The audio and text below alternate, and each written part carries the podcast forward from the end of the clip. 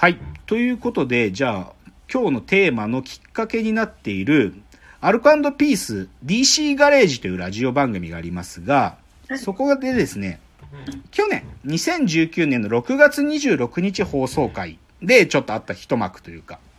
はい。で、アルピーのラジオって一番最初いつもコーナーが今日のゴシップってコーナーから始まるんだよね。今日のゴシップっつって、まあ要はこのコーナーはリスナーから送られてきた嘘情報をただ紹介して笑うっていうコーナー。だ嘘だよ、これ嘘。完全嘘なんだけど、そこで、そのか時に放送された時の今日のゴシップがはい、えっ、と、ラジオネームココア、ここはお前の世界じゃないんだよさんからの、あの、ゴシップで、えっ、と、芸能のゴシップだったんだけど、えっ、と、窪塚洋介主演、ドラマ池袋ウエストゲートパークのキングのその後を描いた問題作、アフターキングが今年の秋、スペシャルドラマとして放送決定。っていうゴシップが言ったわけ。つまり、そう、さっきで言ったドラマ池袋ウエストゲートパークの中の主要キャラクター、まあ、窪塚洋介さんが演じるカラーギャングのリーダーであるキングってやつがいるんだよ。そのキングのその後を描いたドラマ、アフターキングなるものが放送されるっていう、そのゴシップだったわけ。で、それを聞いて、今、平子さんと酒井さんが、もうね、めっちゃテンションが上がって、二人で、見てー!めちゃめちゃ見てーって言ったわけ。で、それでさ、もうこっから二人の会話そのまま行くとね、酒井さんが、あ、もうさ、まあ、キングってサウナ屋の店、サウナ屋のせがれなんだけど、もうあれかな、サウナ屋の店主とかになってんのかな？とか言って、もう親父死んで、なってるかもしんないなとか言って、それで平子さんが、んまあそうか。でもひょっとすると IT 系とか、とか言うわけ。そうすると酒井さんが、うわとか言って、なんか、もうだからアフターキングだから、ひもうひょっとしたらキングはもう IT 系の社長とかやってるかもしれないって平子が言い出して、平子さんがもう、でもなんか冒頭のシーンで冒頭で革靴がコツコツコツコツから始まって、で、スーってカメラが上がってきたら、びっしりスーツ着こなして、え、誰誰って見て正面向いたらキングみたいな。っていうふうに平子さん勝手に妄想し始めて、で、酒井さんが、うわーうぜーうざいなーとか言って、で、平子が、で、そっち系での成し遂げみたいな。で、酒井さんが、まあ、結局何でもできるからね、キングって。何でもできてほしいしって酒井ちゃんが言うわけよ。それで、で、それでそっから、あのー IWGP の話に移ってって、酒井ちゃんが、もうみんなもうスーパースターばっかですもんね、みたいな。もう、スーパースターしかいないとか言って。で、酒井ちゃんが、猿だって、とか言って、猿ってキャラがいたんだけど、猿だって、もう妻夫木くんだからね、とか言って。あ、そうなんでね。ま、誠もどうなってるかなって、誠ってあの主役ね。誠もどうなってるかな誠はでもあそこで働いててほしいから、フルーツ屋でとか言って、酒井ちゃんが言うと、まあ、平子が、誠は誠のままだよねとか言って、まあ、酒井ちゃんが、真島はやっていてほしいもんなとか言って、それで平子ちゃん、平子が、そうだよ、まあ、加藤愛ちゃんと、とか言って、まあ、加藤愛ちゃんがヒロインなんだけど、そうすると、酒井ちゃんが、いやー、見てーっつって。で、平子が、結婚はしてねえのかなーとか言って、酒井ちゃんが、あー、ガキいるって可能性もあるからなーとか言うわけよ。で、で、平子が、まあ、さっきのキングの話に戻って、だからまあはい、それで、企業買収とかしてって、まあ、お、なんか、お堅い、もう会議のシーンとかで、ビジネス用語つらつらと喋るんだけど、で、だけどなんか一人になった時に、バーっつって言って、まあこれ、キングってこういうキャラだから、でそれで、あそうなんだ酒井ちゃんがめちゃめちゃいいなーとか言って、もうで、それでなんか事件とかもちょっとあって、で、渡辺健太とか北郎さんとかが出てくるみたいな。この渡辺健とか北郎は池袋署にいる刑事のことなのね。それで、あそう。で、それで平子が、あーかーいいなーとか言うわけ。で、酒井ちゃんが、安倍総どうもいいんだよとか言って、うわ、そうだとか平子が言ってるわけよ。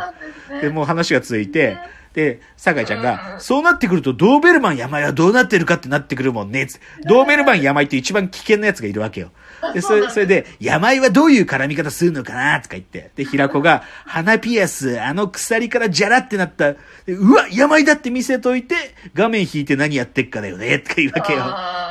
で、酒井ちゃんが、あいつだけ同じことしてるって可能性もあるよね、とか言って、うわー、かっけえな、それはそれで、とか言って、タンクトップで、それはそれでいいな、つって、同じことやっててほしい。一人はそういうやつ欲しいよね、軸として、とか言って、そうだね、とか言って、意外とあいつ軸だから、とか言って、で、なん、なんかでちょっと絡みがあって、あー、キングの仕事にもちょっと影響を及ぼす何かがね、とか言って、うん、うん、いや、見てー、とか言うわけ。そう。で、で、まあ、平子が、じゃあもう池袋の、い池袋のサンシャインとかさ、なんかそういうオフィスの話とかになるよね。そうすると、ウエストってところにババッと赤いバツが入って、サウスになって、とか言って、いやー、参っちゃうね、その、本当に、とか言って、サガイちゃんが言うわけよ。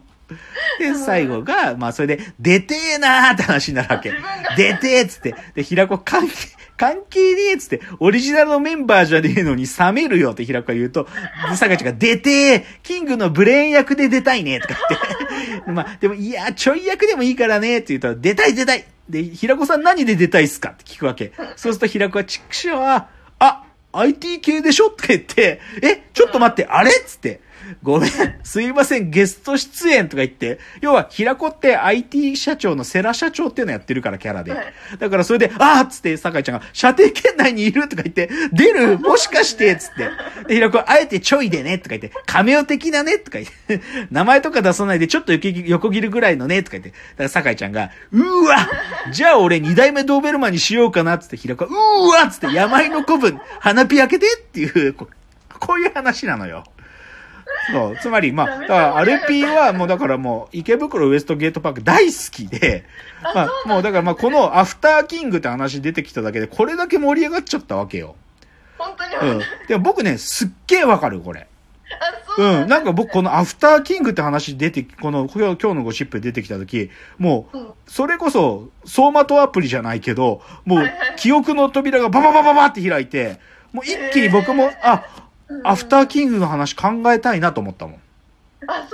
そんなに？うん、だそれくらいね、池袋ウエストゲートパークってシンボリックなドラマだったし、そのあキングってキャラクターもすごい強烈なキャラだったから、なんかそれくらい僕らに思わせるすごい作品なんですよ。まあそのちょっとアルピーのラジオでこういうのがあったんで、だからちょっと僕は今日池袋ウエストゲートパーク、まあ中身に入るっていうよりは僕がただ好きだってことを喋りながら、そこからじゃあ今カラーギャングたちって今何やってんかなってことをちょっとこう、まあ、ある、このアルピーと同じようにちょっと妄想したいだけです。っていうのが今日のお話。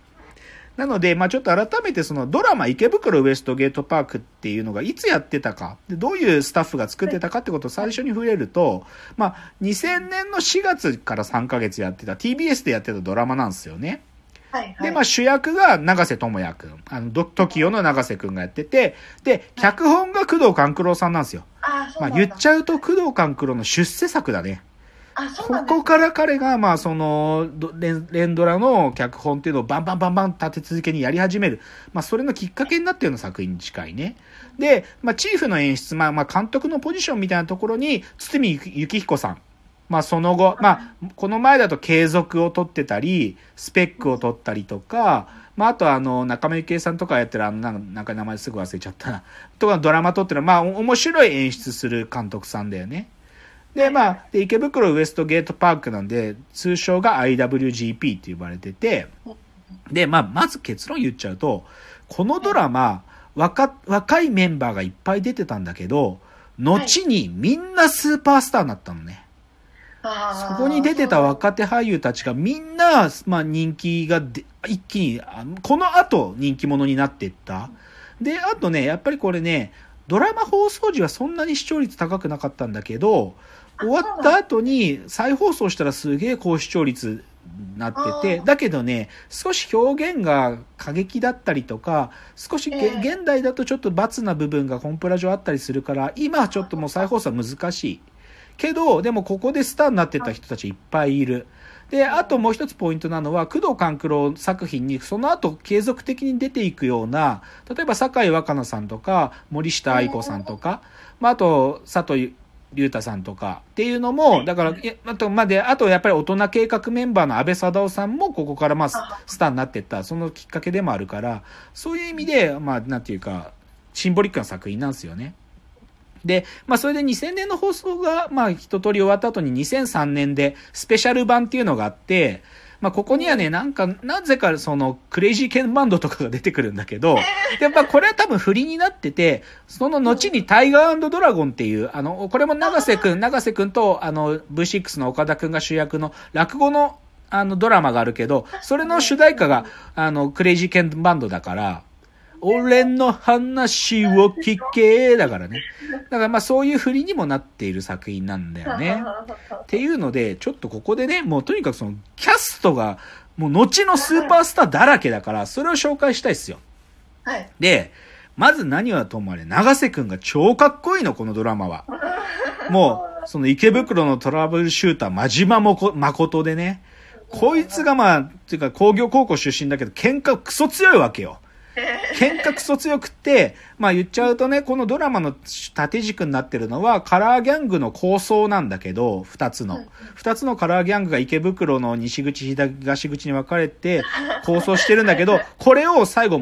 まあこの真島誠、長瀬くんが、ある意味、仲裁するっていうか、彼のね、名裁きっていうかね、なんでかもう、ドラマ史に残る超かっこいいんだけど、もう、そう、長瀬くんによって、この、